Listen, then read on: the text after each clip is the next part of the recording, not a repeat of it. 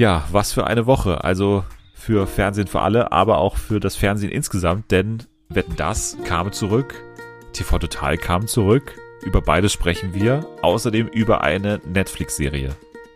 Und zwar sprechen wir über Colin in Black and White, eine Serie über den US-amerikanischen Football-Star Colin Kaepernick.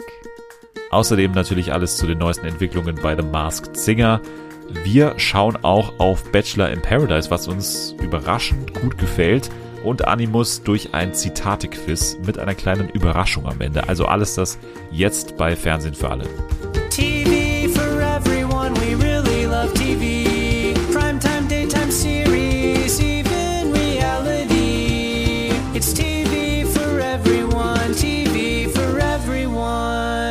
Einen wunderbaren guten Tag, herzlich willkommen zurück bei Fernsehen für alle. Ja, in dieser Woche muss ich sagen, wirklich zurück sozusagen in der Vergangenheit. Also es ist eine, eine Retro-Folge, eine Retro-Woche des Fernsehens und dementsprechend auch eine Retro-Woche bei Fernsehen für alle. Also äh, unglaublich die Woche, muss man sagen. Tatsächlich, also wir saßen hier letzten Freitag da und wussten klar, dass Wetten das dann am Samstag kommt, aber von dem TV Total Comeback wussten wir zu dem Zeitpunkt noch nicht. Und mit mir das Ganze besprechen wird eine Frau, die weiß nicht, wie ich das zusammenbringe, aber hier ist ein Anni. Wow, super. nein, ich, nein, ich wollte, mir lag irgendwas auf der Zunge wie eine Frau, die gerne in die Vergangenheit schaut, aber das ergibt ja alles gar keinen Sinn. Also von daher, Anni, hallo. Okay, hallo. Ja, gut, dass du da bist. Du hast noch nicht TV Total gesehen. Nee, tatsächlich nicht ja, wir müssen sagen, wir nehmen jetzt exakt, also wenige Sekunden nach dem Ende von TV Total auf. Also eigentlich willkommen bei Zervakis und Obnöfel hier. Bloß nicht mit Zervakis und Obnöfel, sondern mit uns beiden, die jetzt hier direkt nach TV Total ganz kurz einsteigen mit TV Total. Denn ich habe es gesehen, du hast es nicht gesehen, du warst noch äh, unterwegs, ja. arbeiten, Brötchen verdienen. Genau. Aber du wirst gleich auch was zu sagen haben zu Wetten das natürlich. Ja. Du hast ja natürlich auch dann letzten Freitag irgendwie wahrscheinlich davon Wind bekommen, dass TV Total zurückkehrt. Was war deine erste Reaktion? Ich war erstmal nicht so positiv gestimmt, weil ich dachte mir so, Gott, warum muss man die olle Kamelle jetzt wieder rausziehen? Vor allem, weil ja eigentlich klar war, dass es nicht Stefan Raab sein wird, der das macht. Das ist ja immer so die Sache, wenn so alte Formate aufgewärmt werden, aber mit anderen Personen. Ich war da ein bisschen bisschen skeptisch gegenüber. Aber du kannst ja mal sagen, ob es jetzt tatsächlich gut war oder eher nicht so gut.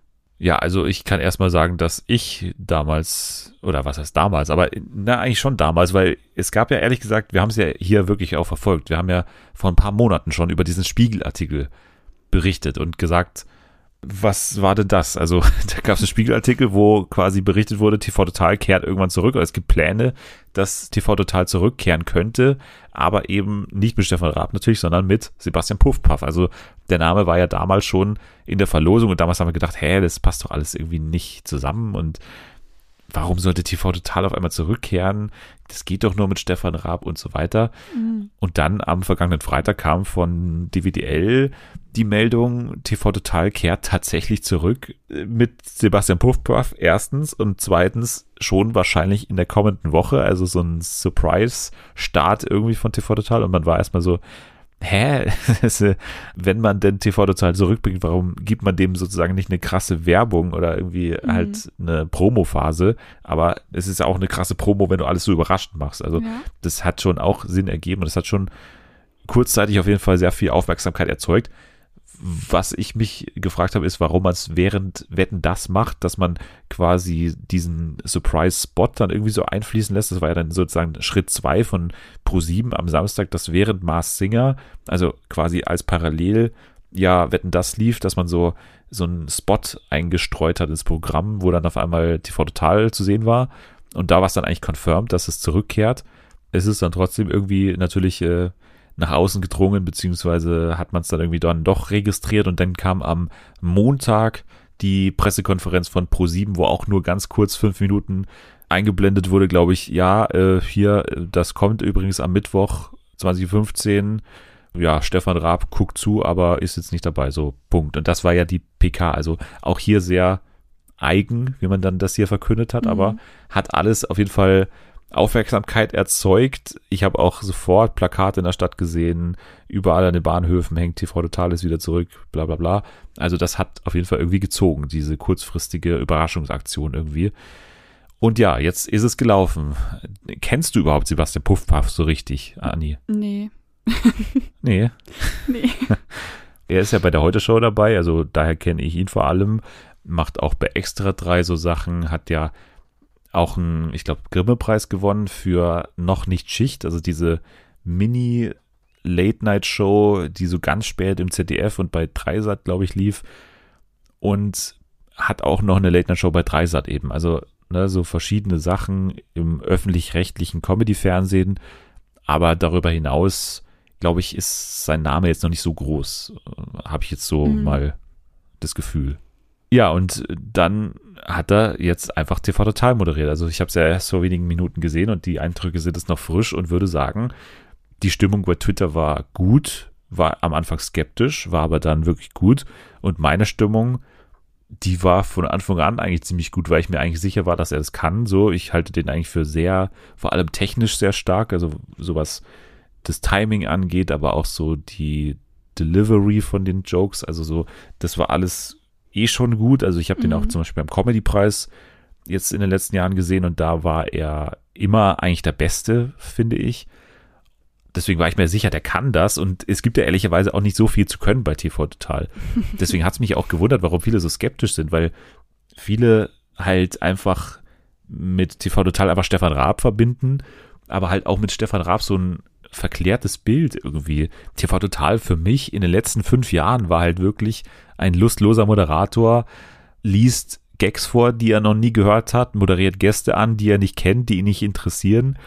Und hin und wieder gibt's lustige Clips aus dem Fernsehen. So, das war's aber so. Und deswegen habe ich nicht ganz verstanden, ehrlich gesagt, warum man sich dieses TV Total mit Stefan Raab immer zurückgewünscht hat. Das habe ich ja immer gesagt, dass ich das nicht zurückgewünsche, so in dieser Form.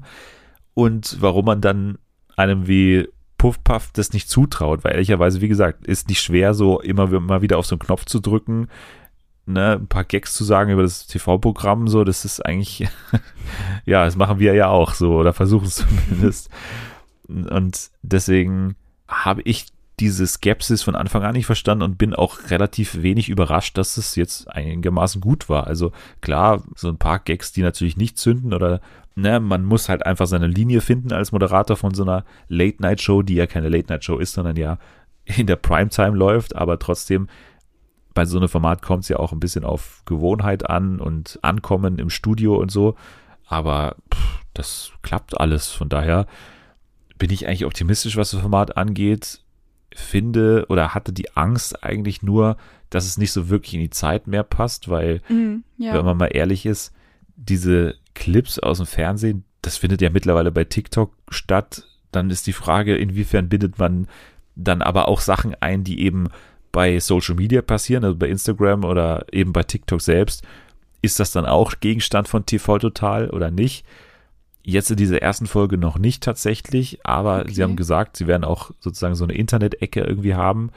Ist halt die Frage, wie das dann wirkt, wenn das jemand macht, der eben jetzt nicht so im Internet irgendwie zu Hause ist, hat man den Eindruck von Sebastian Puffpaff. Aber ne, das kann alles hinhauen und es kann alles ganz in Ordnung wirken. Es ist jetzt nicht, ähnlich wie bei Wetten das, da werden wir gleich kommen, ein Format, was jetzt so unfassbar modern ist und so ganz stark in diese Zeit passt, aber ich glaube, das will es ja auch nicht sein. Also er hat ja auch bei Klaas in der Late Night gesagt, dass er gar nicht so, wie er es ja bei der Heute-Show macht, politisch sein will und so krass Gags gegen die Politik und gegen alles, was da stattfindet und so machen will, sondern der will einfach eine Stunde haben, wo er irgendwie über das Fernsehprogramm spricht und Ja. da Gags drüber macht. Und das passt, finde ich, ganz gut rein aus der Sichtweise.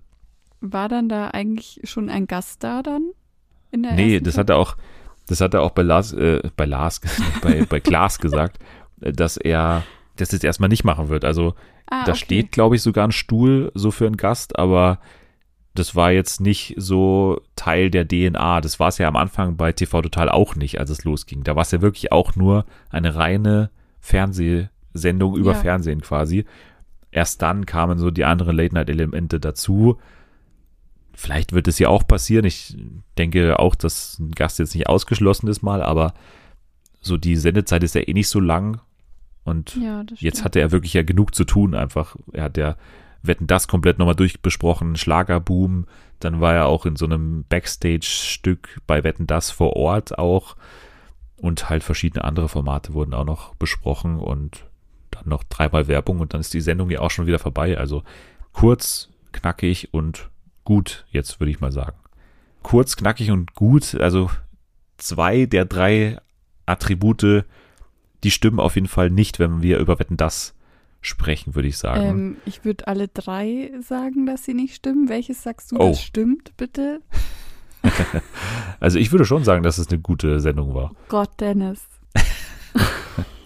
Okay, das ist doch schon mal eine interessante Ausgangsposition, Ja. würde ich sagen. Also Wetten das, ganz kurz, haben wir, glaube ich, alle gesehen. Also wenn man die Quoten sich anschaut, dann hat es wirklich fast jeder gesehen. Also ja, äh, das stimmt. Ich glaube, 50 Prozent der jungen Zielgruppe Mhm. zu einem gewissen Zeitpunkt haben diese Sendung gesehen und fast 14 Millionen Leute insgesamt. Also das ist natürlich schon ein immenser Erfolg und Ja. natürlich, wie jeder der Welt einfach vorweg gesehen hat, wird jetzt natürlich die Diskussion geführt, warum denn jetzt nicht öfter? Also klar, hat man davor irgendwie gesagt, es wird ein einmaliger Event, aber ja, ganz ehrlich, Gottschalk hat wahrscheinlich Bock, ZDF hat wahrscheinlich Bock. Was soll denn da bitte jetzt schiefgehen, dass das nicht irgendwie in einem gewissen Rhythmus zurückkehrt?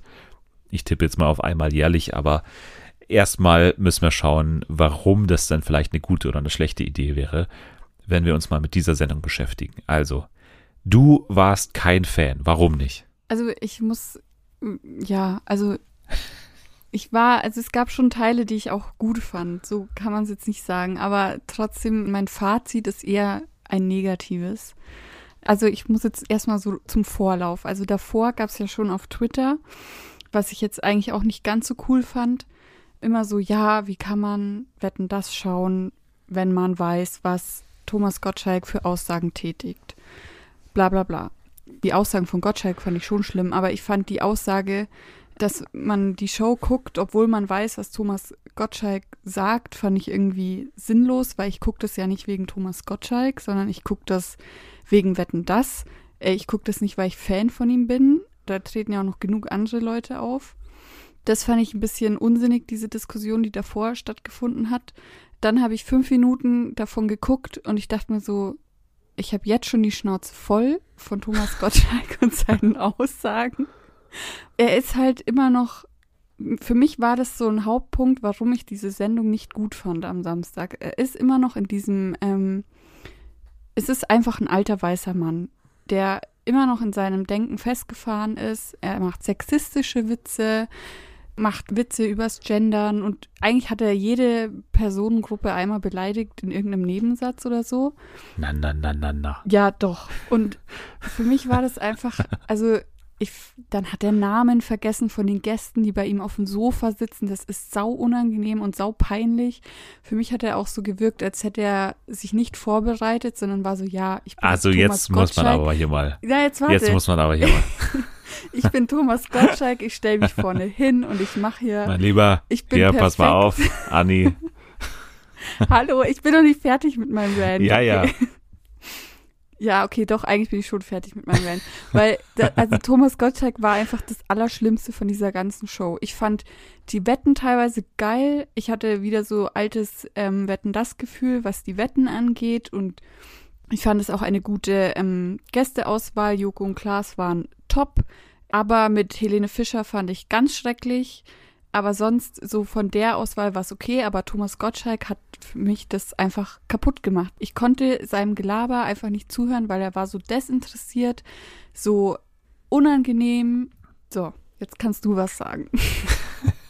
Also, ich finde es sehr überraschend, was du sagst, wenn du davon sprichst, dass Gottschalk jemals anders war. Also, das ist ja eh der, Ja, der größte Mythos an dem Ganzen. Ja, das, das ist mir auch klar geworden, dass ich wahrscheinlich als Kind vor zehn Jahren dachte ich mir wahrscheinlich, das ist witzig, aber mittlerweile ist man halt einfach zehn Jahre älter und empfindet das anders. Das ist mir auch Nein, klar, dass also, Gottschalk nee, nee, schon vor nee. 15 Jahren so war, aber trotzdem entwickelt Man man, muss ja unterscheiden. weiter. nein, nein, nein, nein, nein. Doch. Nein, nein, nein. Ich finde jetzt gerade wie Lanz bei, äh, wenn da irgendjemand ausflippt, so. Nein, nein, nein, nein. Stopp, stopp, stopp, stopp, stopp, stopp. stopp. Das ist gerade der Lanz-Move. Wenn da irgendwie Katrin Sass neben Per Kusmak sitzt und sagt irgendwie, ja, wer kann denn bitte ins Dschungelcamp gehen? So fühle ich mich gerade. Nein, aber das ist ja ein Unterschied, wenn du, wenn du über seine inhaltlichen Aussagen sprichst oder über seine Moderationsleistung. Und wenn man mal nur die Moderationsleistung nimmt, dann kann man hier doch nicht ernsthaft behaupten, dass die jemals anders war. Das ist doch sein großes Markenzeichen, dass er sich nicht vorbereitet oder sehr wenig vorbereitet. Ich fand, dass diese Sendung übrigens eine seiner vorbereitetsten aller Zeiten war. Also die ganzen vorbereiteten Gags alleine, zum Beispiel das ganze Gespräch mit dem Kind, das war ja mehr oder weniger fast wirklich exakt so vorbereitet. Auch dieser Spruch mit Söder, der kam nicht spontan. Also das klang zumindest nicht so. Also für meinen Begriff hat er sich extrem vorbereitet für diese Sendung. Viel extremer, als es in der Vergangenheit war. Und klar gab es dann so Szenen, die aber wirklich schon immer dabei waren, dass er dann irgendwie den Teleprompter nicht findet, dann kommt eine Einblendung nicht oder sowas. Das war wirklich schon immer Teil von Wetten das und schon immer Teil von Thomas Gottschalk. Und das ist doch genau das, was man sehen will. Also das Oh nehme ich ihm also überhaupt nicht das- übel. Ich will das nicht sehen. Ach man, Anni, also das ist ja wirklich die große Leistung. Also das ist doch, wa- was Thomas Gottschalk ausmacht, dass er in diesen Momenten so unfassbar ruhig und trotzdem unfassbar unterhaltsam ist. Also das ist für mich das, was ihn als Moderator auszeichnet. Dieses völlige Abschalten können vor der Kamera, völlig alles vergessen, aber trotzdem unfassbar authentisch und lustig bleiben. Das ist einfach das, was Gottschalk auszeichnet und das hat man in dieser Sendung schon gemerkt. Klar ist vielleicht das Alter auch ein Faktor, warum das irgendwie häufiger wird teilweise, aber ganz ehrlich, er macht das trotzdem sehr, sehr charmant und das habe ich ihm überhaupt nicht übel genommen.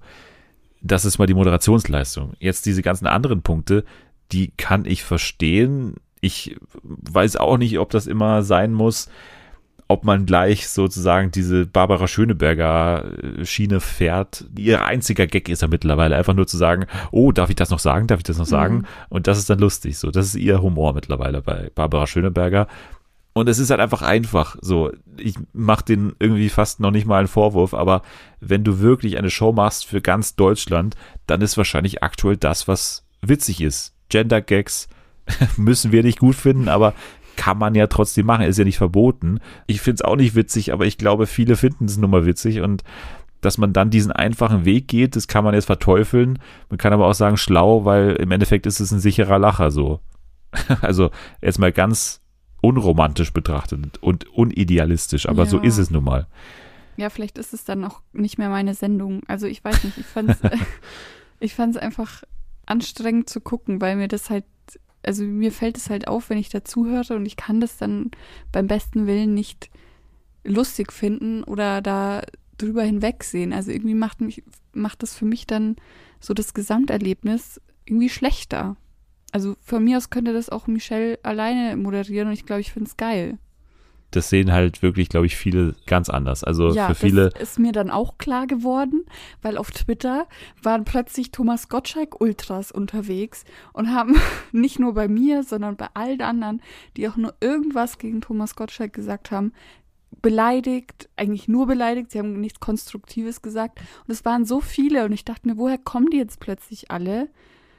Und warum finden die genau die Tweets, die gegen Thomas Gottschalk sind? Das war nicht mehr normal. Das war also, Ja, ich verstehe das auch nicht. Ich verstehe auch nicht, warum sich erwachsene Männer beim Twitter über eine Sendung dann so davon provozieren lassen, dass irgendwie die Social Media Reporterinnen Lisa und Lena sind. Da gibt's ja dann auch immer dieselben vorhersehbaren Sprüche und so weiter. Und das ist auch so nervig. Also, das ist Twitter, das sind Männer auf Twitter und das, das wird man, glaube ich, auch nicht mehr ändern auf dieser Welt. Aber was ich sagen wollte, ist ja, dass, dass für viele eben nicht Wetten das sozusagen das ist, was zurückgekehrt ist, sondern das, was zurückgekehrt ist, ist Wetten das mit Gottschalk. Ich glaube, das Ja. hängt halt für viele so wirklich zusammen. Für mich ehrlicherweise auch. Also ich bin ja auch mit, zwar mit der späteren Version dann äh, in den Nullerjahren von, von Gottschalk und Wetten das irgendwo groß geworden und habe da viele Erinnerungen daran. Und für mich gehörten diese beiden Variablen auch zusammen.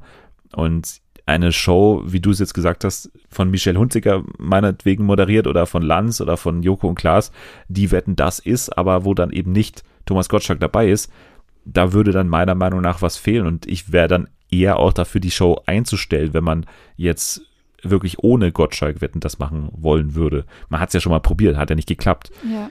Jetzt gehen wir aber dann doch nochmal, vielleicht nochmal exakter auf die Show auch ein. Also, du hast ja, wir haben jetzt schon einige Wetten auch nochmal angesprochen. Was ist denn jetzt, also wir haben ja einen Wettkönig, ne? Das wurde ja offiziell quasi Ja. demokratisch entschieden. Das war der Typ, der mit äh, Dartpfeilen auf eine Weltkarte geschmissen hat, die aber sozusagen für ihn nicht sichtbar war. Also die Ländergrenzen waren nicht sichtbar und er musste quasi, ihr habt es alle gesehen, ihr habt es alle gesehen, er musste da drauf werfen und dann am Ende wurde er enttarnt. Hat er denn jetzt die Länder getroffen, die er treffen wollte oder nicht? Verdient er Wettkönig oder nicht? Mm, Nee. Er hat es ja nicht Also- geschafft, ne? Ja, also ich an sich fand ich das ähm, eine mutige Wette, das zu versuchen und ähm, mein Respekt dafür, dass er meinte, dass er das kann und so. Aber es war halt, also es, für mich gab es halt spektakulärere Wetten. Also zum Beispiel das mit der Klobürste fand ich unterhaltsamer oder auch am Ende die Baggerwette, aber die hat, hatte wahrscheinlich den Nachteil, dass sie erst so spät kam. Und ich fand es faszinierend, dass ja anscheinend irgendwie über 40 Prozent für ihn gestimmt haben, also weil das ist schon viel. Keine Ahnung. Vielleicht hat er einen großen Fanclub oder ich weiß auch nicht. Also so wird es ja gemutmaßt, die Dart-Community. Also scheinbar ist er ja nicht so ein Unbekannter in der Dart-Szene. ah, also okay. Irgendwie jetzt kein Profi, aber doch irgendwie eine Nachwuchshoffnung oder sowas. Aber ich fand die Wette schon gut. Ich fand sie nur wahnsinnig schlecht fürs Fernsehen aufbereitet. Also das war ja im Endeffekt so, dass er zehn Minuten auf eine weiße Wand geworfen hat und man eigentlich keine Ahnung hatte, ob das jetzt Ja. gut ist, was er gerade macht oder nicht. Also ich fand es sehr, sehr merkwürdig irgendwie aufgelöst. Also gar nicht irgendwie spannend. Aber was halt gut war, war dieses Hin und Her mit Gottschalk, fand ich. Also das war schon lustig. Der war schlagfertig, der war gut ja, gecastet, der Typ. Ich glaube auch, dass das dann im Endeffekt einen Ausschlag gegeben hat. Und auch eher mal cool finde ich, dass es eben jemand auch gewinnt, der eben nicht seine Wette auch gewinnt. Fand ich hier passend, wobei ich schon auch sage, ich hätte tatsächlich für die Feuerwehr gestimmt, die mit den Schläuchen da Hm. diesen Kartwagen da angetrieben hat Ja. das fand ich jetzt mit die spektakulärste Wette, auch wie man das vor allem auch optisch aufgelöst hat. Da war auch wirklich Spannung drin. Das war auch eine schöne Szene dann mit diesen Läuferinnen, die sich dann auch sehr gefreut haben für die Ja. Feuerwehr. Und die Feuerwehr hat sich viele Läuferinnen gefreut. Die haben sich angefeuert. Giovanni Zarella hat alles äh, sehr natürlich wieder herzlich begleitet. Und das war eine runde Sache, finde ich im Endeffekt. Und äh, das war ja auch die Wette, die Joko und Klaas betreut haben. Mhm. Der Anfang war ein bisschen zäh, muss ich sagen, bei den Wetten. Also der auch. Hund, der war wirklich auch unspektakulär. Also das kann ich auch. Also die, die Müll sortieren Ah. da, das kriege ich auch noch hin. Das kannst du echt, da brauche ich keinen Hund Uno dazu. Dann mal zu den Gästen. Also wir hatten ja auch einige Gäste, die da waren. Also Michel Hunziker zähle ich jetzt mal nicht als Gast, aber dann kam ja, Ja. auch die große Helene Fischer. Und das fand ich auch schon mit den schwächsten Moment auf dem Sofa des ganzen Abends, weil das auch wirklich unangenehm war und eigentlich auch Ja. für Helene Fischer ein ganz schlechter Start in die Sendung war. Also sie war ja auch so ein bisschen abwesend, hat man das Gefühl gehabt auf der Couch, oder nicht?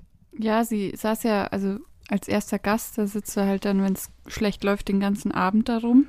Hast aber am Anfang nur deine fünf Minuten, wo du was sagst und dann bist halt immer nur im Hintergrund und sagst vielleicht mal ein bis zwei Sätze. Und wenn es dann auch noch die fünf Minuten Redezeit, die du hast, nur darum geht, dass du jetzt schwanger bist, obwohl du davor gesagt hast, dass du nicht darüber sprechen möchtest oder nicht darauf reduziert werden möchtest, ist halt schon derbe unangenehm. Und dann würde ich wahrscheinlich auch irgendwann mal mein Hirn ausschalten und nur noch äh, physisch da sitzen und keine Ahnung, an was anderes denken, weil da hätte ich auch keinen Bock drauf.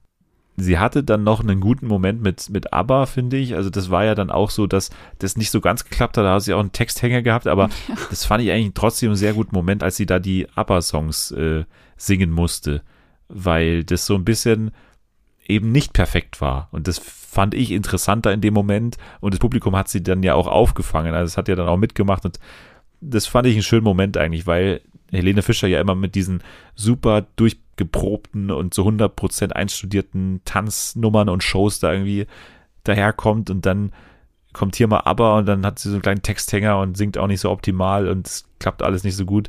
Aber ich fand's ehrlich und fand's schön eigentlich, diesen Moment mit, mit aber. Also an sich war es schon schön, also bestimmt auch für sie, dass sie mit denen singen durfte. Aber ich fand es schon arg schlimm zwischendurch mit diesen Texthängern und so. Das war irgendwie, irgendwie fand ich es unangenehm. Oh mein Gott, Anni, wir haben heute ja komplett konträre Meinungen hier. Das ist ja Wahnsinn. Aber Ja, auch mal ich- interessant. Was sagst du denn zu Frozen? Äh, Das wird jetzt spannend, ob wir hier auch nochmal auseinander liegen. Ich verstehe das nicht. Warum, also, warum war die da? Aber das war ja schon immer so. Ich bin ja schon froh, dass die Blumen Group nicht da war. Weil das, weil das ist so der Act, den ich wirklich noch nie verstanden habe. Also was ist, ich weiß nicht mehr, was die Blume, wie ich das beschreiben würde. Was machen die? ist es Blumen Artisten oder sind das irgendwie Magier oder was machen die genau? Ich kann das nicht genau beschreiben, was deren Kunstform ist. ähm, Die Tänzer sind sie auch nicht wirklich. Ausdruckstanz Oder sowas? Ja, oder irgendwie Performance-Kunst oder sowas. Ja, ich weiß auch nicht. irgendwie Wetten, das ist Massentauglichkeit. Also da ist alles auf, möglichst viele Menschen müssen das mögen. Und bei Frozen ist nun mal so, jedes Kind mag Frozen oder zumindest 99 Prozent der Kinder mögen Frozen und deswegen kommt da eben Frozen. Und das ist dann halt mal komplett Playback und irgendwie eine Welt auch an, an Bildern, die man jetzt so im Fernsehen auch nicht mehr sieht. Also das ist ja auch so Kunstschnee und äh, dann kommt der Schneemann da nochmal reingeschoben und also das ist auch Fernsehen von 1980, aber es funktioniert, glaube ich, noch in dem Sinne, dass dann Kinder drin sitzen und sich freuen, dass da irgendwie Elsa vorbeikommt. Mm. Joko und Klaas waren da, würde ich sagen, erwartungsgemäß gut. So. Ja, fand, also ich fand auch, dass die das sehr gut gemacht haben und es war einfach ähm, sehr erfrischend. Das hat man ja bei Wetten das öfter mal, dass man so immer einen, so, ich würde mal sagen, so einen Blödel da hat auf der Couch, der dann so ein bisschen so alles wieder so ein bisschen auffrischt und die Leute auch teilweise so aufweckt. Also das kann dann jemand sein wie Atze Schröder, es kann Stefan Raab sein, es können jetzt Joko und Klaas sein. Einfach jemand, der da reinkommt und so ein bisschen wieder sagt, okay, wir haben hier noch eine Show, alle mal wieder aufwachen so. Und das war ja hier auch so, dass man ein bisschen Ja. wieder das Gefühl hatte, es wird ein bisschen unberechenbarer, was da passiert. Und am Ende noch, es war auch, also das war dann schon so ein bisschen die, die Frechheit des Abends eigentlich, so dieses Verhalten von Gottschalk bei Heino Ferch und Svenja Jung. Das fand ich auch Ja. sehr merkwürdig so, weil Heino so, also Heino Ferch so als der große Schauspieler und bei Svenja Jung vergisst er zehnmal den Namen erstmal, geht auch sofort wieder von ihr weg, nachdem er ihr eine Frage gestellt hat und konzentriert sich wieder voll auf Heino Ferch. Wobei man sagen muss, Svenja Jung hat das super gut, finde ich, gemacht so. Sie hat das eigentlich Ja, sehr ignoriert so und hat wirklich nicht die Laune verloren und hat wirklich weitergemacht und hat versucht, wirklich unterhaltsam zu sein. Hat es auch Ja. für meinen Begriff geschafft. Ne? Ich fand die auch sehr sympathisch und auch Ja. wie sie da, ähm, die hatten ja die Klobürsten als Wette, meine ich. Ja, und das fandst du gut, wie sie dann die Wette verloren haben und dann so tanzen mussten. Das Ja, aber, aber generell war- sie halt auch so, so nett zu denen und hat mit Ja, denen ja. auch interagiert. Und oftmals ist es ja so, ja, ja, du bist meine Wette, aber ist mir eigentlich egal.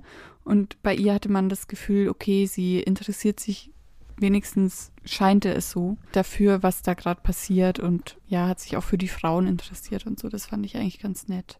Und dann kam noch ein Überraschungsgast und zwar Frank Elstner kam noch rein. Der war jetzt offiziell, glaube ich, nicht angekündigt, aber konnte man irgendwie auch ein bisschen damit rechnen. Er wurde ja quasi angekündigt als letzter Mensch, der jemals eine Wette anmoderiert, so ein bisschen. Ne? Das war ja seine Mission. Als Erfinder von Wetten Das, erster Moderator von Wetten Das, hat er jetzt quasi die letzte offizielle Wette, wenn es denn jetzt nicht weitergeht, anmoderiert. Und äh, Mhm. war, finde ich, ein sehr schöner Moment. Und Frank Elster wirklich noch trotz Parkinson-Erkrankung, trotz wirklich jetzt mittlerweile hohen Alters, einfach eine Bank, muss man sagen. Der kann das immer noch, der hat es drauf. Zwar ein komplett anderer Duktus als Thomas Gottschalk, aber trotzdem noch wirklich wach und unterhaltsam und ein cooler Typ, Frank Elstner, Ja. oder? Auf jeden Fall, finde ich auch. Das war dann auch die letzte Wette des Abends, die Bagger- und Frisbee-Wette und dann war auch Schluss, dann kam noch der Wettkönig und es wurde abmoderiert und war jetzt erstmal, also äh, er hat es ja noch mal versucht, ne, Frank Elstner hat da noch mal versucht, ja Thomas, wenn du jetzt noch mal mit dem ZDF-Intendanten sprichst, dann bin ich mir sicher, dann wieso denn nicht, klappt das bestimmt auch mit einer Fortsetzung. Und das ist jetzt die Frage an dich. Klappt das denn? Beziehungsweise wünschst du es dir? Ich äh, höre da ein klares Nein raus. Aber also, ich glaube schon, dass es passieren wird in einer gewissen, also in einem gewissen Maß, wahrscheinlich weniger als es mal vor zehn Jahren war, vielleicht so, keine Ahnung, zwei, drei Shows oder so im Jahr. Und die werden auch bestimmt gut laufen. Nur ich denke, ich werde sie mir dann nicht mehr angucken. Oh, Rums, würde ich jetzt mal sagen. Das war jetzt eine krasse Aussage nochmal zum Schluss hier. Aber war ja jetzt angesichts seiner Kritik hier schon auch natürlich zu erwarten. Ja. Ich rechne auch damit, dass es in irgendeinem Maß weitergeht. Ich glaube fast an eine jährliche Ausgabe, also wirklich nur eine Ausgabe pro Jahr. Sehe nur da die Problematik, dass man dann ja jedes Jahr wieder die gleiche Diskussion hat. Und habe mir überlegt, wie man das beheben könnte. Man könnte sagen, Gottschalk unterschreibt jetzt einen Vertrag über fünf Jahre, macht also fünf Shows in fünf Jahren und dann ist Ende. Dann hat man sich so eine Ziellinie quasi schon geschaffen, so eine künstliche. Ja. Aber ehrlich gesagt bin ich dafür, wenn nicht mit Gottschalk, dann lässt man es einfach sein, weil das war jetzt Ja. ein schönes Ende und könnte damit leben, wenn das jetzt auch das Ende wäre von Wetten das. So, Ja. also ich bräuchte jetzt nicht unbedingt diese Show. Ich kann mir vorstellen, dass es sie geben würde. Ich würde mir sie jederzeit anschauen. Aber ich bin auch immer ein Freund davon, ein gutes Ende dann auch mal als gutes Ende zu akzeptieren. So, und jetzt wäre es ein gutes Ende. Wenn man jetzt wirklich mit Lanz der letzten Folge für immer Wetten das beerdigt hätte, dann ja, bliebe da schon noch so eine Wunde offen. Und jetzt hat man sie für mein Gefühl geschlossen. Man müsste nicht weitermachen, aber man kann weitermachen. Und es wäre wahrscheinlich aus wirtschaftlicher oder aus Quotensicht durchaus schlau weiterzumachen. Ja, und Gottschalk wird bestimmt auch einige Twitter-Männer glücklich machen, wenn das denn ja, so wäre. Bestimmt. Gut. Dann war aber natürlich zeitgleich eine andere Show zu sehen, und zwar The Mars Singer bei ja. Pro7 und das hat natürlich auch noch für einen Magic Moment so gesorgt, weil auf der einen Seite geht Wetten das gerade zu Ja, Ende stimmt. und auf der anderen Seite wird parallel bei The Masked Singer Samuel Koch demaskiert als der Phönix. Und ja. Samuel Koch war natürlich maßgeblich an Thomas Gottschalks Ende bei Wetten das beteiligt. Er hatte seinen schlimmen Unfall in seiner Show. Danach hat Gottschalk gesagt, das ist eigentlich ein guter, oder was heißt ein guter, aber es ist der passende Moment für mich, Tschüss zu sagen zu Wetten das. Und jetzt war es am selben Abend so, dass Samuel Koch hier aus dem Phönix-Kostüm schlüpft und das Mhm. war schon, ich habe das so getwittert und da haben mir also ein, zwei Leute geschrieben, ja, aber es ist doch purer Zufall. Ich habe auch nie behauptet, dass es nichts anderes als purer Zufall ist. Es ist einfach nur irgendwie crazy, dass es so passiert ist. Muss am Ende sagen, ich habe ja so ein bisschen damit gehadert, dass Samuel Koch da drunter steckt oder habe es nicht so ganz geglaubt, weil ich seine Prominenz jetzt nicht so gut einschätzen konnte, ehrlich gesagt.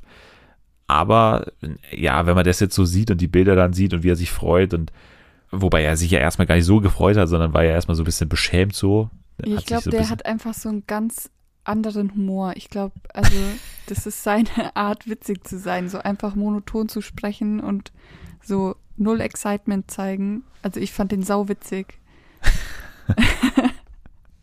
Ja, ich fand's auch charmant. Also man muss ja da nicht immer drunter stecken und dann wirklich so rauskommen und sagen, boah, das war so meine größte, es war größer als der Weltmeistertitel bei Pierre Litbarski, was ich ja bis heute immer noch nicht ganz glaube, dass da seine zwei Auftritte als Hammerhai den Weltmeistertitel dann auf einmal überstrahlen. Aber gut, jetzt war es so bei Samuel Koch, dass er da eher so ein bisschen sich ja, entschuldigt hat, bisschen, dass sein Gesang jetzt nicht so ganz optimal war, teilweise, aber ganz ehrlich, das kann man ja wirklich entschuldigen. Ich meine, das ist der erste Mastinger-Teilnehmer mit einem Handicap und hat hier teilgenommen und wirklich auch, äh, ja, auf jeden Fall für ein Rätsel gesorgt, das auf jeden Fall. Und dafür äh, muss man ihn ja schon erstmal loben, weil das kann man ja nicht von allen sagen, dass jedes Kostüm so ein großes Rätsel ist Ja, wie es in diesem Jahr der Phönix war. Und deswegen würde ich im Endeffekt sagen, gelungenes Ding hier von Samuel Koch hat sich gelohnt, dass er da anscheinend selbst so dahinter war, an dieser Show teilzunehmen, weil so klang es ja bei Optenhöfel. Der hat ja gesagt, der wollte unbedingt teilnehmen, Samuel Koch. Ja. Und das hat er jetzt geschafft. Ja gut, dann würde ich jetzt sagen, können wir in dieser Woche wirklich größtenteils über die Kostüme springen. Also Mülli Müller, da bleiben wir weiterhin bei Alexander Klavs, Raupe Sandy Mölling, Heldin Christina Stürmer, Mops Caroline Nimczyk, ne, ist mittlerweile auch, glaube Ja. ich, die akzeptierte Frau, die da drunter steckt. Bei Axolotl habe ich ja letzte Woche schon die große Andrea Sawatzki-Theorie präsentiert und da sind wir mittlerweile auch mein guter Kontakt aus dem Martina Hill-Lager ein bisschen von Martina Hill abgewichen. Und jetzt ist eigentlich das einzige Rätsel noch der Teddy. Wer ist denn da aktuell vorne bei den Leuten? Ich gehe ja immer von der Facebook-Gruppe aus, das ist ja meine Nummer eins Quelle. Und da ist es häufig Colleen ähm, Ulmen Fernandes. Dann habe ich noch ganz komische Tipps gelesen, irgendwie Verona Pot und irgendwas habe ich vorhin auch noch gelesen, was ganz komisch war. Aber ich glaube, du hattest ja auch mal vor zwei Folgen, glaube ich, ziemlich gut zusammengefasst, was alles auf Colleen ähm, hinweisen könnte. Und ich glaube, ich glaube schon, dass sie das ist. Ich glaube, mein offizieller Tipp war ja Regina Halmich. Ich weiß nicht, inwiefern oh das noch im Rennen ist, aber nee, weil bei, bei Colleen war, glaube ich, das einzige Problem die Körpergröße, dass sie vielleicht ein bisschen zu groß ist für den Teddy.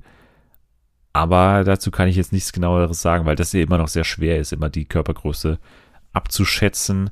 Ich finde, von der Stimme klingt es echt wie Colleen. Ich finde, dass Regina Halmich so ein bisschen so ein realistischerer Name ist, aber ja, würde jetzt auch nicht, also für mich sind beides super Tipps aktuell.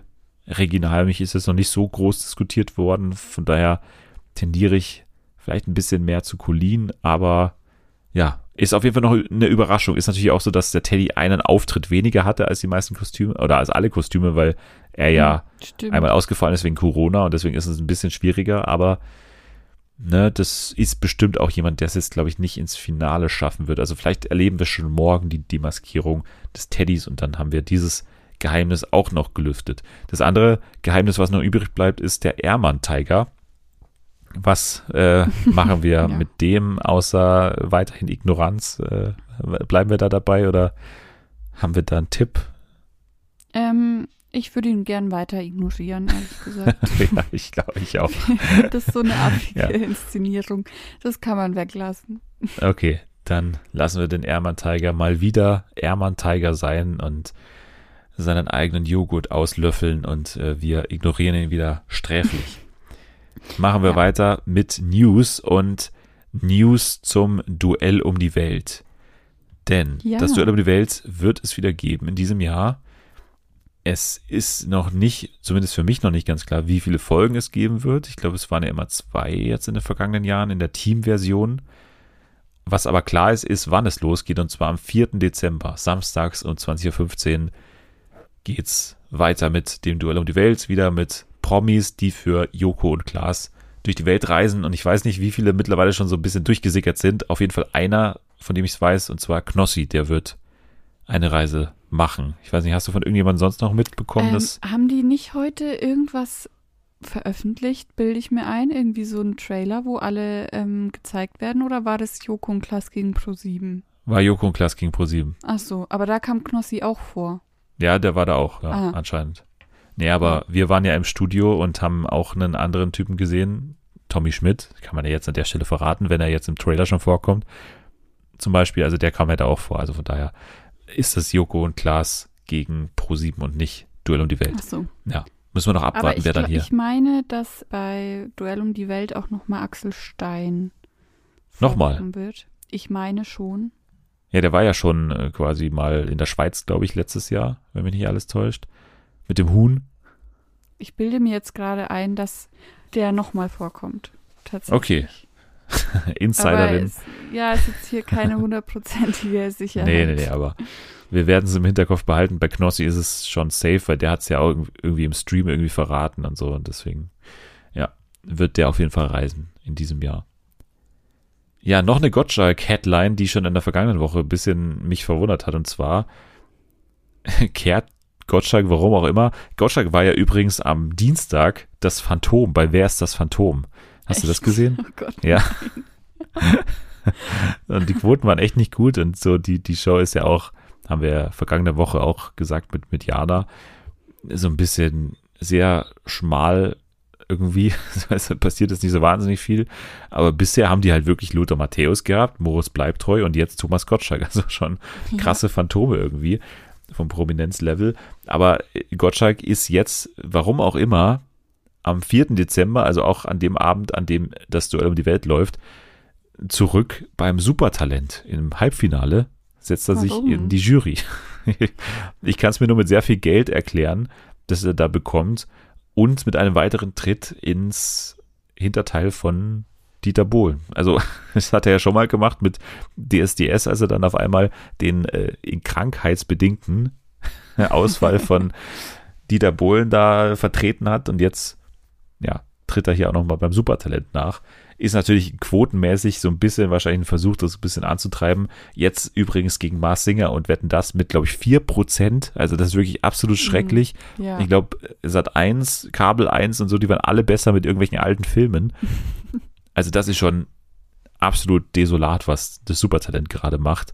Aber irgendwo auch nicht verwunderlich, wenn da halt Ja, aktuell Also, ohne Lukas Podolski, weil der ja in den ganzen Castings quasi ausgefallen ist. Da saßen halt dann wirklich Chantal Jansen, Michael Michalski plus halt irgendwie Riccardo Simonetti oder die Ehrlich Brothers oder Mozzi Mabuse. Und das ist dann halt auch eine Jury, die halt wirklich absolut nicht attraktiv ist für irgendjemanden, glaube ich. ja, also eigentlich ist ja auch das Supertalent schon seit fünf Jahren so gestorben. Und ich finde, man versucht es halt jetzt auf Krampf noch weiterzumachen, aber es, ich glaube, man kann es jetzt auch lassen. Moment, Andi, du findest es also nicht cool, wenn da ständig irgendwelche ausländischen Zirkus-Acts aus Bulgarien irgendwie eingeflogen werden, die dann in brüchigem Deutsch sich irgendwie damit Michael Michalski verständigen müssen und dann so einen schlechten Artistentanz da irgendwie aufführen? Das findest du nicht cool? Nein, das finde ich nicht cool. Okay, komisch.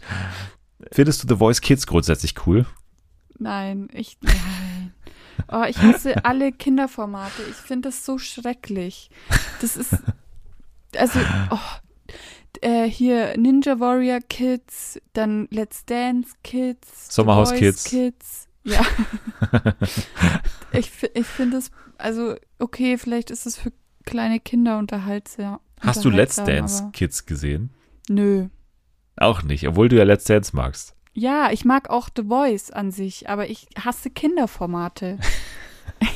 ich finde Ja, vielleicht- nicht cool. Vielleicht reißen es ja die Coaches in diesem Jahr raus.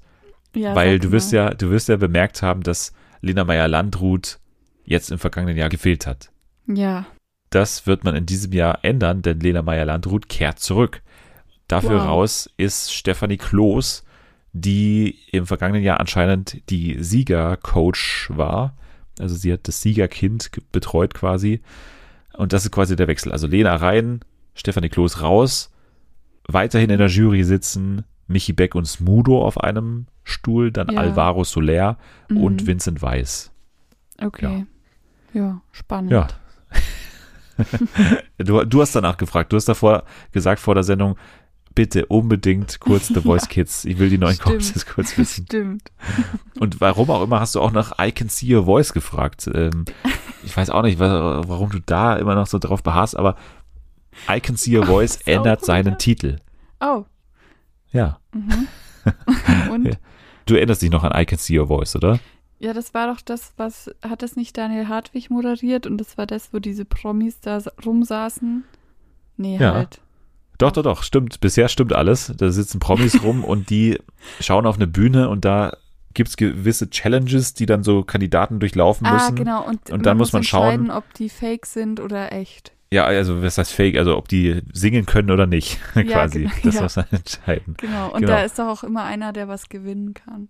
Genau, also gibt es noch so einen Kandidaten, der dann irgendwie auch Ja, raten muss. Genau. Und so, ja, das ist ein bisschen, viele Bestandteile hatte die Sendung. Ein Bestandteil fällt weg und zwar sozusagen der Kontrast aus Titel und dem Spruch, den die Leute immer schreien. Also die Leute im Publikum haben dann immer geschrien, zeig uns deine Stimme, als dann am Ende Ja. entschieden werden musste, ob der jetzt singt oder nicht. Und jetzt hat man gesagt, warum nehmen wir nicht das einfach als Titel? Und jetzt heißt die Show, zeig uns deine Stimme, statt Boah, I Can See Your Voice. ein mega fetter Titel. Ich dachte, die kürzen das jetzt. Weil I Can See Your Voice war ja schon mega lang. Ja, gut, aber so ist es jetzt. Zeig uns deine Stimme. Finde ich jetzt mal irgendwie angesichts der Tatsache, dass sie das tatsächlich irgendwie schreien und dass der Spruch irgendwie zur Show gehört, einigermaßen sinnvoll, dass man das macht. Ja. Super. Dann will ich ganz kurz noch auf einen Skandal hinweisen für zwischendurch. Mhm. Ah, Ja. Schön. Wir erinnern uns noch alle an das Camping-Format, was ich schon seit einigen Wochen so ankündige, weil ja auch RTL angekündigt hat. Für den Nachmittag machen wir jetzt auch eine Camping-Show. Nachdem es ja bereits Bella Italia gibt, nachdem es ja bereits, also äh, hier We Love Camping gibt oder wie, wie diese ganzen Sachen, ne? X tausend Camping-Shows gibt's in Deutschland. Und jetzt sollte eine weitere dazu kommen, und zwar Wir lieben Camping, unser Urlaub, unser Platz. Mhm. So, und jetzt ist klar, diese Show, die wird erstmal nicht kommen. Oh. Beziehungsweise nicht dann, wann sie eigentlich geplant war, weil sie war ja für den Nachmittag angekündigt. Dann wird sie nicht laufen, sondern sie wird einen sehr prominenten Sendeplatz einnehmen. Und zwar ab dem 20. November wird sie samstags um 5.40 Uhr morgens laufen. äh, das ist für mich ein absoluter Skandal, weil warum versendet man jetzt diese Sendung so? Also was, was, das macht mich fast noch neugieriger, was in dieser Sendung zu sehen ist, dass man das so stark versteckt. Samstag morgens um 5.40 Uhr. Ich weiß halt ganz genau, dass du um die Uhrzeit dann den Wecker stellst, damit du das anguckst. Nein, also zum Glück gibt es ja TV Now oder beziehungsweise RTL Plus, wie man ja jetzt sagen muss. Du musst, du musst da schon live dabei sein. Ja, schon, eigentlich, mich würde es tatsächlich reizen, samstags da um 5.40 Uhr aufzustehen für Wir lieben Camping, unser Urlaub, unser Platz. DWDL hat dann nochmal nachgefragt, beziehungsweise RTL hat sich dann nochmal erklärt, ja, die Sendung wird irgendwann auch in den Nachmittag kommen, aber weil jetzt ja nicht mehr Sommer ist, hups, Sommer ist irgendwie weg, jetzt äh, können wir das irgendwie nicht mehr in den. Nachmittag stellen. Deswegen, ja, versendet man das jetzt erstmal, wird es dann aber wahrscheinlich im Frühjahr nochmal nachmittags irgendwie senden. Das nur ganz Okay. kurz für alle Campingfreunde unter uns, weil ich mich da schon sehr darüber aufgeregt habe, über diese Meldung. Ja, verständlich. Wir wollten noch ganz kurz über, weil wir gerade RCL Plus schon erwähnt hatten, über Bachelor in Paradise sprechen. Ja.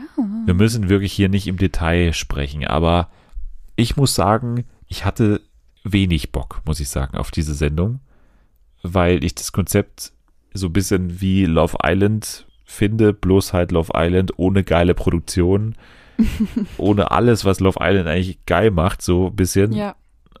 und dafür mit irgendwelchen abgehalfterten Bachelor- und Bachelorette-Typen und Frauen, die mal wieder natürlich nur ein Ziel haben, und zwar irgendwie ihr Instagram zu pushen. Und ich finde, hier in dieser Sendung ist es fast prototypisch. Also hier ist es ja wirklich zu 100% das. Also es sind Leute, die wirklich Ja. das Gefühl hatten, dass sie in ihrer Staffel Bachelor zu kurz gekommen sind und jetzt nochmal mit ihren zwei Minuten Sendezeit aus der damaligen Show irgendwie rechtfertigen, dass sie jetzt hier dabei sind.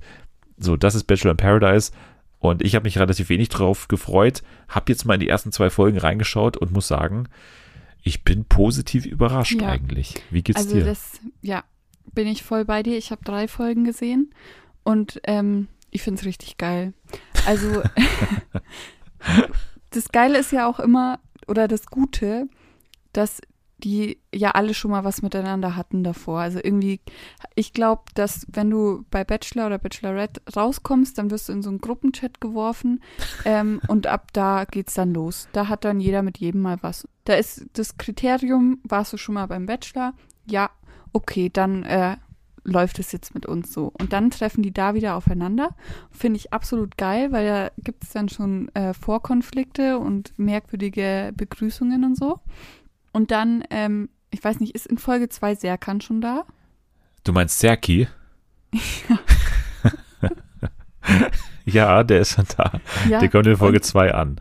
Oh, so geil. Also, das, der macht es wieder so. Also, der Typ ist fragwürdig wie sonst was, ja. Aber ich finde, da kommt nochmal richtig Schwung in die Bude und also bis jetzt eine sehr vielseitige Bachelor in Paradise Staffel, weil irgendwie es gibt nicht nur einen Handlungsstrang, so wie bei Love Island, Yannick und seine Mehrgleisigkeit, sondern ähm, es gibt, da gibt es irgendwie die eine, ich weiß gar nicht mehr, wie sie heißt, ich glaube Karina oder so, bandelt mit drei Typen unterschiedlich an und dann hat Serkan da seine eigene Zweigleisigkeit am Laufen und was weiß ich, dann Janni kommt ja auch noch, den ich ja Mhm. auch so kacke finde, aber er bringt halt wieder genau das, was er bringen muss, sozusagen.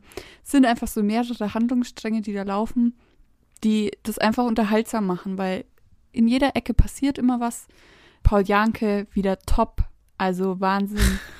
muss man, also das muss man nochmal genauer hervorheben, was Paul Janke nochmal hier macht. Also Paul Janke hat die offizielle Rollenbezeichnung des Barkeepers und ist quasi außerhalb dieses, also ist außerhalb der Dating-Welt sozusagen. Also er ist quasi so eine Art Vaterfigur für die Leute und macht das aber auch mit einer Hingabe, die wirklich auch, äh, also wirklich toll ist weil die Show ja das auch genau weiß, wie lächerlich diese ganze Auftritt ist, weil es ja gleich mal losgeht mit dieser wahnsinnig geilen Szene mit Paul Janke als Cowboy ja. in der Wüste, der dann irgendwie, der dann irgendwie, also die Geschichte ist, glaube ich, dass er irgendwie verdurstet oder knapp vom Verdursten ist und dann hat er so eine Halluzination und dann sieht er eine Fata Morgana und das ist dann das Bachelor in Paradise Haus. Irgendwo in Andalusien sind die dieses Mal. Sieht auch ganz cool aus da. Und da ist eben das Revier von Paul Janke, die Bar, an der übrigens auch schon einiges passiert ist. Also, ne, da gab es auch die, finde ich, schon sehr merkwürdige Szenen zwischen oh. Denise und Lorik. Die haben sehr früh geknutscht und dann hat Denise irgendwie jetzt nicht so eingesehen, warum sie jetzt so super an seiner Seite bleiben sollte, weil er auch so ein Typ ist, der gerne mal so die kalte Schulter zeigt und das irgendwie so interessant findet oder es irgendwie geil findet, sich da mit so interessant so zu machen. Stranger Typ einfach. Ganz schlimmer Typ, aber dann hat sie ja so ein bisschen getanzt auf der Bar und auf dem Tresen und so und das fand er halt gar nicht geil. Und dann ja, hat er irgendwann klar. völlig besoffen angefangen, so mit seinen Drinks rumzuspucken, das, ja. ihr so in den Rücken zu spucken. Also völlig deplatziert und peinlich. Und das war so unangenehm anzuschauen. Und da hätte man mal Paul Janke gebraucht an der Szene. So, das war sein Revier, die Bar, und da ist was passiert und dann war er nicht da irgendwie. Oder hat zumindest nicht eingegriffen. Ich weiß nicht, was er da gemacht hat. Ja. Auf jeden Fall. Meine Theorie, oder ich frage mich immer, ist Paul Janke da nur, um Berater zu spielen? Oder ist er nicht insgeheim vielleicht auch auf der Suche? Oder ist er mittlerweile schon zu alt, um da jemanden zu finden? Der muss doch mega viel Kohle dafür kriegen.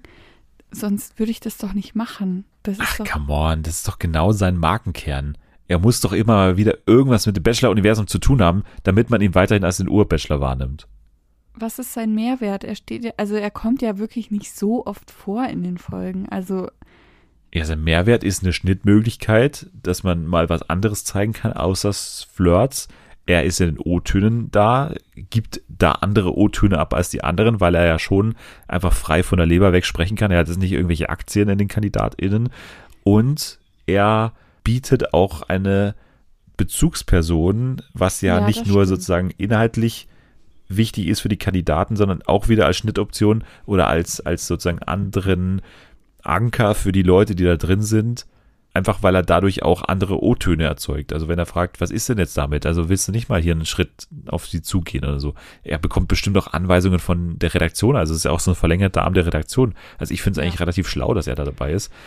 Und glaube auch nicht, dass man ihn dazu drängen muss, weil wie gesagt, er will als der Urbachelor wahrgenommen werden, er wird als der Urbachelor wahrgenommen und das wird er, indem er in Formaten auftritt, wo Bachelor im Titel steht.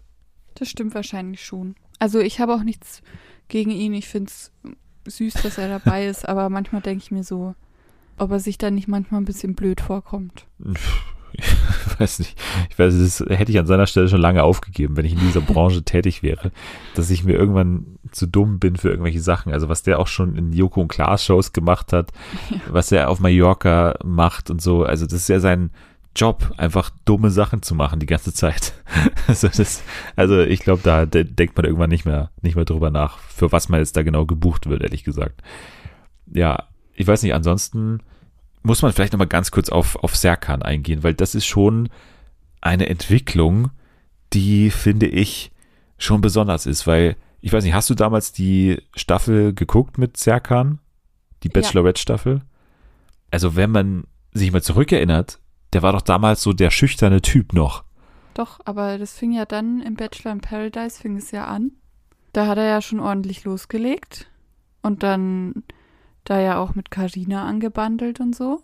Und dann war er ja bei, bei der Normalo-Staffel von ja. Big Brother auch noch drin. Und dann kam raus, ja, da gibt es ja noch diesen Konflikt mit Jade. Und der hat da irgendwie 180-Grad-Drehung gemacht. Und jetzt ist er ja immer noch so aber völlig, also komplett wirklich 180 Grad und eine Wandlung dadurch äh, gemacht, die wirklich unglaublich ist. Also ich glaube tatsächlich, dass diese Staffel Big Brother dass die ihn, was das Selbstbewusstsein angeht, so verdorben hat. Also ich glaube, das war völlig falsch für ihn, für seine Entwicklung. Also natürlich positiv für seine Trash-Entwicklung, Mhm. dass er sich jetzt völlig überschätzt. Also dass er denkt, okay, Big Brother hat mich angefragt als großen Promi, der die Quotenblamage für Sat 1 irgendwie ausbaden soll. Das ist jetzt meine Aufgabe. Ich glaube, das hat ihn halt mega irgendwie nach vorne katapultiert, so für sein Selbstvertrauen. Dann die ganze Beziehung mit Karina, die er perfekt vermarkten konnte und so weiter. Diverse Sachen bei Instagram. Und das am Ende hat dafür gesorgt, dass er jetzt hier so mit blondierten Haaren und wirklich als König da reinkommt. Er hat ja wirklich auf dem Thron gesessen und da hat sich dann als King Serki und ich bin jetzt hier und jetzt kommen alle zu mir und ich gehe da mit einer Selbstverständlichkeit rein. So, ich fand das völlig absurd. Mit was für einem Selbstvertrauen der da aufgetreten ist. Ja, das äh, war schon sehr strange. Ja. Ja, hatte ja auch, wie du schon vorher gesagt hast, also jetzt äh, so kleinere Schwierigkeiten, da so alles unter einen Hut zu bekommen. Also ich glaube, Samira heißt die eine, mit der er Genau. so ein bisschen am Anbandeln ist. Und die finde ich die übrigens, andere, ähm, nur kurz, die finde ich sehr cool. Samira ist sehr cool. So ich auch. von ich auch. Art. Ich finde sie auch optisch, äh, ist mein Favorit, muss ich sagen. Äh, Wobei ich mich ja hier frage, ne, er steht einerseits auf Samira und andererseits auf Chanel. Und Chanel das ist so ey, das Gegenteil. absolute Gegenteil optisch. Also wirklich, mehr Gegenteil geht nicht. So. Ja. Gut, das ist Serki. Das ist Serki, ne? Das ist Serki. Aber wir haben noch gar nicht über Brian geredet, den wir ja über 25 Ecken kennen sollten. Wir beide? müssen. Ja, du vielleicht nicht, aber ich schon. Okay. weil der ja bei uns aus der Ecke kommt. Ja. Genauso wie, Denise Hier- Jessica.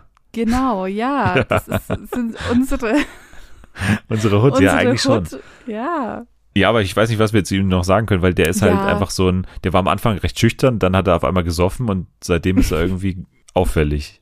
Der ist nicht dafür gemacht. Das ist nicht seine Welt. Ja, ich glaube, er weiß nicht so wirklich, was er mit sich anfangen soll da. Aber, mei. Und Gustav ist ja auch dabei, äh, Oh. können wir auch noch kurz erwähnen, der ja gleich in der ersten Folge dieses Jahr rausgefallen ist bei Maxim, weil er ja auch, es ist einfach ein Affe, einfach der Typ, so, das ist einfach, der ist halt laut und so und also so hat er sich bei der Bachelorette auf jeden Fall gezeigt. Jetzt hier ist natürlich, sobald er irgendwas einigermaßen Normales tut, gibt schon wieder die große Handlungsachse, ja, aber er ist doch auch noch ganz anders. Also er ist doch auch noch ein sensibler Typ. Krass, ey, Wahnsinn, der kann sich hier normal aufführen, unfassbar. So, das ist dann immer das große Wunder, wenn der mal einen normalen Satz sagt. Ich finde es ganz cool, dass er drin ist, weil der halt wirklich, also so ein X-Faktor einfach da drin ist. Ne? Der, der ist unberechenbar, der sagt Sachen, die andere nicht sagen. Der hat auch einer mal gleich am Anfang so das Bikini da aufgemacht und so. Das Ja. gab es auch, diese Szene. Auch sehr komisch. Finde ich unterhaltsam, dass er da drin ist. Und es kommen ja auch noch Leute, die jetzt irgendwie spannend sind. Also Siko wird noch kommen, der jetzt auch in der vergangenen Staffel von der Bachelorette erst Ja. dabei war. Und noch diverse andere. Also ich bin jetzt irgendwie ganz positiv. Ich war anfangs, wie gesagt, gar keinen Bock gehabt irgendwie, aber jetzt bin ich bei Bachelor in Paradise durchaus am Start aktuell. Ich auch. Sehr gut. Dann haben wir jetzt noch so ein paar News hier rumliegen, aber ich würde sagen, wir machen heute mal wirklich eine kürzere Folge. Deswegen gehen wir mal großzügig drüber hinweg. Außer du willst unbedingt noch über die RTL-Abschlagernacht des Jahres hören. Nein, danke. Und über Lanz Jahresrückblick auch nicht. Nö. Nee. Sissy-Serie? Sissy-Serie? Ja, also Ja? da habe ich den Trailer gesehen. da habe ich den Trailer gesehen und das möchte ich mir angucken. Ab 12. Dezember bei RTL Plus kannst du Okay, das machen. Sechs Folgen. Ja, relativ offensichtlich, um was es geht. Es wird auch noch einen dazugehörigen Podcast geben, fünfteilig ab 20. Dezember dann. Dazu wird es bei RTL Plus drei Filmklassiker mit Romy Schneider geben. Also da kann man den ganzen Dezember quasi im alten Österreich verbringen, glaube ich. Ich war auch ähm, vorletzte Woche erst ähm, im Sissi-Museum. Ja, natürlich ich bin jetzt warst du voll auf das. dem Neu ja. ich bin jetzt voll auf dem neuesten Stand. Ich, ich Okay. kann jetzt hier, ich kann die Echtheit dann vergleichen. Sehr gut. Ich weiß nicht, ob du die Echtheit auch vergleichen kannst, was American Football angeht. Ja, eher nicht so. ja, nicht so. Wir reden über Colin in Black and White, also eine Serie, die bei Netflix läuft. Die hat sechs Folgen, also 30 Minuten. Und ja. es geht um Colin Kaepernick, ein ja, Football-Quarterback, relativ bekannt. Erstens mal als Footballer, aber vor allem in den vergangenen Jahren bekannt geworden als, ja, wie, wie sagt man, also auf jeden Fall Aktivisten auf, auf Seiten des Footballs, also als jemanden, mhm. der vor allem dieses Knien während der Nationalhymne eingeführt hat, mehr oder weniger als Ritual. So, das gibt es ja mittlerweile in allen Sportarten, dass es so als Zeichen des Widerstands so gezeigt wird und so. Und das kommt eben alles von Colin Kaepernick. Und diese Serie, die haben sich jetzt Evan Ball und Ava DuVernay vorgenommen, zusammen mit Colin Kaepernick. Also er ist auch Mitproduzent und so, ist ja auch ja. durchaus zu sehen in der Serie. Aber Ava DuVernay, deswegen spreche ich sie an, ist ja immer interessant, was sie macht, weil sie vor allem bei When They See Us dabei war. Also das war auch ihre Serie. Ah, okay. Also die Serie über die Central Park oder sogenannten Central Park 5 haben wir ja auch damals geschaut. Ja. Also sie hat sich ja immer diese Stoffe schon rausgesucht über ja, AfroamerikanerInnen in den USA, die irgendwie eine spannende Geschichte darstellen.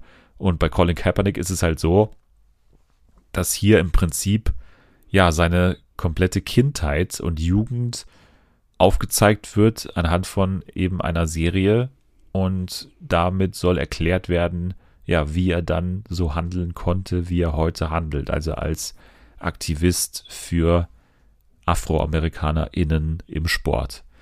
Wie findest du die Serie? Wie kamst du rein? Kamst du damit zurecht? Du hast zwei von sechs Folgen geschaut, glaube ich. Genau, ja. Ich habe die ersten beiden Folgen gesehen und ich äh, bin sehr gut reingekommen. Also ich war erstmal ein bisschen so überrascht von der Art und Weise, wie das erzählt ist, weil es ja doch sehr häufig zwischen dem jetzigen Colin und dem Colin mit 14 hin und her springt.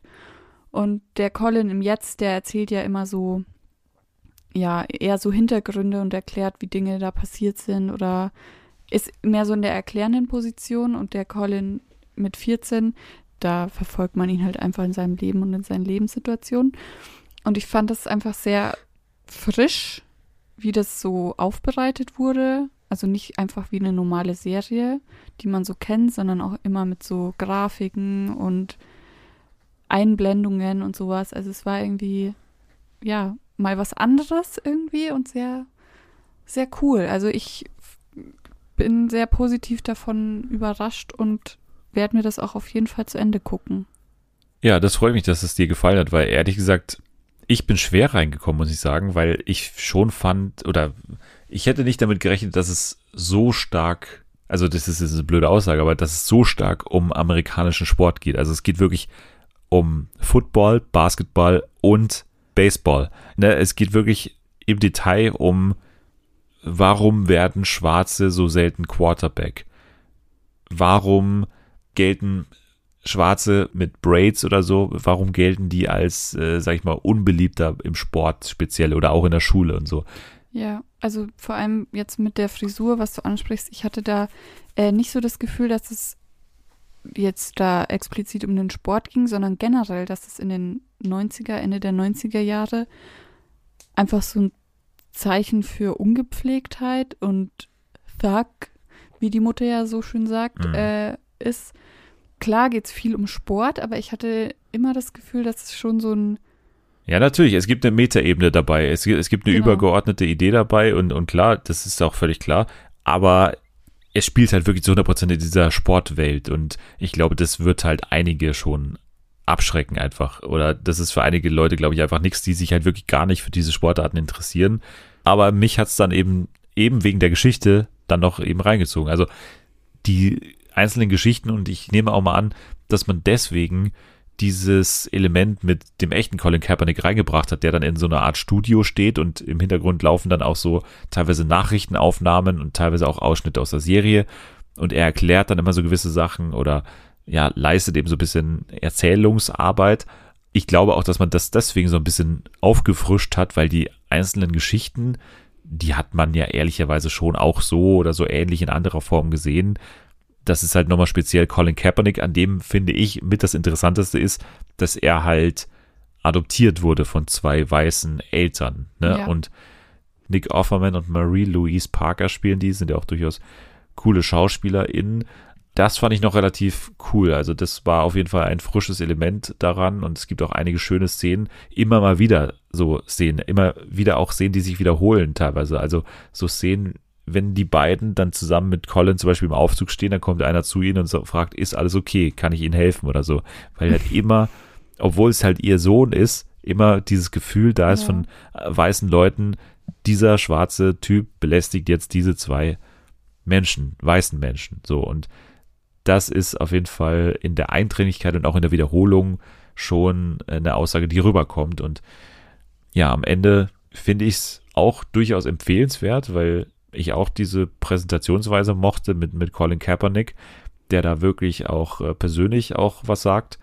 Muss aber sagen, die einzelnen Geschichten, da ist es teilweise ganz gut, dass die Folgen nur eine halbe Stunde lang sind, weil die, glaube ich, auch nicht länger tragen würden, weil man ist jetzt selten überrascht, so was da passiert. Also, wenn man diese Art von Serien auch, wenn man Ava DuVernays Serien kennt, dann hat man da schon einiges auch mal gesehen, so. Aber ich fand es trotzdem auch informativ, weil ich zum Beispiel auch nicht wusste, dass diese Braids, die man ja kennt auch, also das, ich habe jetzt wie gesagt nur die ersten beiden Folgen gesehen und kann nur über die sprechen, aber ich wusste nicht, dass das zu der Zeit einfach ein Zeichen für Ungepflegtheit war und war so völlig absurd für mich und deshalb fand ich das irgendwie informativ und es hat mir dann schon, da dachte ich mir dann schon so, ah, es hat mir schon was gebracht, dass ich das geguckt habe, weil man dann irgendwie so ein bisschen mehr erfährt auch, finde ich. Und dadurch, dass er das ja auch selber erzählt, er erzählt es ja nicht so steif. Also das muss man vielleicht auch noch sagen, dass Colin Kaepernick da nicht steht und irgendwie so ein, wie so eine PowerPoint abrattert, sondern er macht es ja durchaus humorvoll und irgendwie, wenn man es nicht weiß, würde man im ersten Moment nicht vermuten, dass er jetzt da eigentlich der wirkliche Colin ist, der bekannte Footballspieler. Ich mache jetzt mal die Landsüberleitung. Habe ich ja schon vor einiger Zeit mal gesagt, wie die geht, und zwar Wahnsinn. Und dann gehen wir zum nächsten Thema. Super. Oder auch beliebt, auch beliebt bei ihm ist, also. Und dann gehen wir zum nächsten Thema. So, ohne jegliches Wort zu der Person, die gerade was gesagt hat. Wahnsinn. Okay, dann gehen wir jetzt zu, zum Spiel, das wir jetzt noch abzu, zu absolvieren haben. Und zwar zu Hilfe, wo sind wir? Spielen wir diese Woche. Das Spiel, da wirst du in eine Situation katapultiert. Ich lese dir gleich einen Dialog oder einen Monolog vor und du musst mir am Ende sagen, in welcher Fernsehsendung wir uns befinden. Ja. Das kennst du ja bereits. Ich hoffe, auch alle, die zuhören, kennen das mittlerweile. Wenn nicht, dann ist es auf jeden Fall selbsterklärend, was hier gleich passieren wird. Ich lese dir mal das erste Zitat vor. Das ist, wenn mich nicht alles täuscht, ein Dialog zwischen zwei Menschen. Ja, so ist es. Genau. Okay. okay. Mich stört an dir, dass du viele Sachen liegen lässt. Das stört mich. Das ist sehr spannend, dass du das sagst, weil mich stört extrem, dass dich das stört, dass ich die Sachen liegen lasse. Schlimm ist das jetzt auch nicht. Ich brauche keinen Kompromiss gerade. Ich bräuchte tatsächlich einen, um mich wohlzufühlen, einfach weil es fühlt sich so an, als wenn das ein Minenfeld wäre und ich müsste genau aufpassen, wo tue ich was hin, was mache ich, damit es dir nicht ins Auge fällt und du es ansprichst und es kritisierst. Okay. Sind wir hier A bei Let's Love eine Hütte voller Liebe, B bei Promi Big Brother oder C bei Rach der Restauranttester? Oh. Ich hatte das Gefühl, dass die Personen sich sehr vertraut waren und schon sehr lange kennen. Und bei Let's Love, die kennen sich ja noch nicht so lange. Und deshalb würde ich das ausschließen. Und ich kann mich nicht erinnern, dass in den letzten Jahren bei Promi Big Brother so ein Dialog stattgefunden hat. Und deshalb würde ich jetzt C sagen. Irgendwie in der Küche so ein Konflikt zwischen, was weiß ich, Chef und Koch oder so. Okay, dann sagst du C, Rach der Restauranttester. Und Ja. ich kann dir sagen, das ist natürlich falsch. Denn wir sind hier tatsächlich bei Let's Love, eine Hütte voller Was? Liebe. Und ich würde sagen, das spricht aber so ein bisschen für das Format, dass du es gerade so gesagt hast oder so begründet hast. Der Sinn des Formats ist ja, dass man sich relativ schnell kennenlernt, weil man ja zusammenlebt in dieser Hütte. Ja. Und das hat ja dann hier geklappt, weil das war tatsächlich an Tag zwei, nachdem die schon quasi 24 Stunden zusammengelebt hatten. Und ja, hier war dann ein relativ vertrautes Gespräch und ein ruhiger Streit entstanden, der aber sachlich geführt wurde. Also, ja, Hm. Das war Let's Okay. Love. Dann habe ich jetzt tatsächlich schon das zweite und letzte, aber ich habe danach noch ein kleines Schmankerl für, für euch und für dich. Deswegen hier mal der zweite äh, Spaß hier, den du noch äh, erraten kannst. Ja. Es handelt sich hier um einen Dialog, der relativ schnell hintereinander abfeuert. Also, wie heißt denn der Kater? Warum wollen Sie das wissen?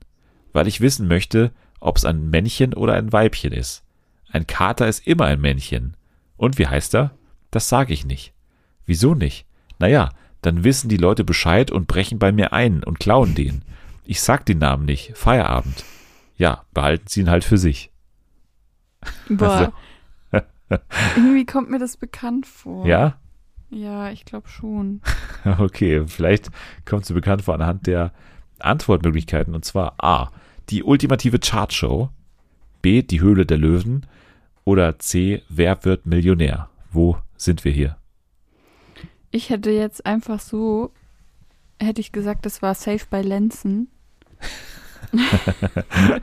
das wäre so ein typischer Bei Lenzen Dialog Live. gewesen. Ja. Ja. Okay, ich glaube nicht die ultimative Chartshow aus Gründen. Das glaube ich passiert da nicht. Dann was hatten wir noch? Wer wird Millionär und was war das andere? Die Höhle der Löwen. Ah ja. Nee, ich glaube, das war Wer wird Millionär, weil ich glaube, dass Günther Jauch kann schon so reden. Du sagst, wer wird Millionär? Und hier kommt die Auflösung. Der Kater. Warum wollen Sie das wissen? Weil ich wissen möchte, ob es ein Männchen oder ein Weibchen ist. Ein Kater Ja, ist immer ein Männchen. Ja. Und wie heißt er? Das sag ich nicht. Wieso nicht? Nachher wissen die Leute Bescheid und brechen bei mir ein und klauen den. Ich sag den Namen nicht Feierabend. Ja. Behalten sie ihn halt für sich. Na ja. Ja. Ja, war- schau, war ich doch voll gut. Das war, glaube ich, irgendwie, also ich habe es bei TikTok gesehen, deswegen hatte ich kurz Angst, weil du gesagt hast, du kannst es schon. Ach so. Also ich habe das bei TikTok gesehen und habe das dann nochmal zurückverfolgt, woher das kommt. Und es ist irgendwie bei YouTube bekannt als die unfreundlichste Kandidatin aller Zeiten bei Wer Millionär. Da gab es dann noch andere weirde Szenen mit der, aber das äh, hat mir auch sehr gut gefallen, wie sie hier den Namen des Katers nicht sagen will, weil sie dann Angst hat, dass die Leute bei ihr einbrechen Das und den so Kater klauen. Ja, das ist natürlich völlig klar. Ne? Du kannst ja den Namen des Katers quasi Ja. zurückverfolgen, wo die Frau wohnt. Ja, genau. Außer sie hat tatsächlich den Kater nach der Straße benannt, in der sie wohnt. Das wäre Ja, natürlich die einzige Möglichkeit. Mit der. Hausnummer. Einsteinstraße 2 heißt der Kater übrigens. Okay. Ja. Ja, jetzt wie gesagt, ich habe nur zwei, ich habe ewig gesucht, ich habe keine guten Zitate mehr gefunden die Woche. Und ich habe aber in eine Show reingeschaut, und zwar die Show Die Superzwillinge bei Vox. Mhm. Und da bin ich auf was Tolles gestoßen. Und zwar gibt's hier mal wieder so klassische Catchphrases. Also die ziehen eigentlich immer Folge 1 so ein bisschen überflogen und die Zwillingspaare ziehen in dieses Haus ein und müssen quasi am Anfang so, so Kampfansagen machen. Und das war ja schon immer peinlich, wenn ja. sowas passiert. Aber ich finde es hier besonders schön, weil die Zwillinge natürlich im Gleichschritt sprechen müssen, also gleichzeitig irgendwas aufsagen müssen. Und das habe ich mal kurz hier zusammengeschnitten. Für uns die Superzwillinge der Supercut quasi. äh, hier kommen die Superzwillinge, die alle ihre Kampfansagen machen. Finde ich ganz toll. Wir sind die Superzwillinge Wein. Wir kicken jeden aus dem Rennen. Wir sind jetzt schon im Wettkampfmodus. Wir werden die Show gewinnen. Wir gewinnen, weil wir ein Herz und eine Seele sind und zusammen sind wir stark. Wir sind die Superzwillinge, weil wir zusammen unschlagbar sind. Wir werden die Superzwillinge, weil wir nicht nur Farbe auf dem Pinsel, sondern auch ins Spiel bringen. Unsere Eltern haben uns gesagt, wir sind für was Großes bestimmt. Und aus großer Kraft folgt große Verantwortung. Spider-Man! Seht ihr das Feuer in unseren Augen? Die Superzwillinge. Boom! Let's go. So, zieht euch warm an. Wir holen den Titel der Superzwillinge. Ja, das, ich weiß nicht, warum ich das so toll finde, aber So unangenehm. ja, also ich hoffe, euch hat es hier gefallen. Ich habe leider nichts mehr irgendwie rausnehmen können aus der Sendung, aber dafür hat sich gelohnt, dass ich mir diese Zusammenschnitte kurz hier besorgen konnte und äh, diese Catchphrases. Und wir sind die Superzwillinge. Das finde ich, äh, ich finde es sehr witzig. Und jetzt bleibt nur noch eine Frage und zwar, wie heißt du bei Twitter? Kann man dir da folgen? Und wenn ja, Wie heißt du da? okay, doppelt die Frage, aber du weißt die Antwort hoffentlich. Ich heiße da Annie Loves U und man kann mir da folgen, außer man ist Thomas Gottschalk Ultra, dann ähm, kann man gerne wegbleiben. Ich würde mal sagen, die Thomas Gottschalk Ultras können trotzdem, wenn sie das nach der Folge noch machen wollen, trotzdem aber mal bei Apple Podcasts vorbeischauen und dann eine Rezension abgeben und fünf Sterne, da würden wir uns sehr drüber freuen. Oder ihr folgt uns bei Twitter, FernsehenFA. Den Hashtag Fernsehen für alle kann man verwenden, wenn man sich beschweren will über diese Sendung, auch gerne. Warum hat der Podcast eigentlich keine Instagram-Seite? das frage ich mich auch. Warum habe ich keine Instagram-Seite? Oder warum habe ich eine, die nicht bespielt wird? Also, ich meine, das ist, glaube ich, der Hauptgrund. Was nicht ist, kann auch sein. Wenn es jemanden gibt, der sagt, ich mache hier die Instagram-Seite und mache hier super Content für FernsehenFA, dann äh, los. Meldet euch unter dem äh, 01 ja, 01379 5050 und die Endziffer eures Lieblingskandidaten. Wer hier, also, ja, meldet euch einfach. Wieso nicht? Wir, wir, können da bestimmt was hinbekommen. Ohne Geld natürlich und ohne irgendeinen guten Deal für euch leider. Okay, jetzt würde ich sagen, danke fürs dabei sein. Ja, danke, dass ich hier sein durfte. Immer wieder gerne. Nächste Woche sprechen wir hoffentlich über Only Murders in the Building bei Disney Plus. Außerdem Life is a Joke bei Netflix, die neue Show mit Oliver Polak. Ihr könnt jetzt aber schon mal abschalten. Wir überlegen uns jetzt erstmal unsere Catchphrase an. Also, bis dann. Tschüss.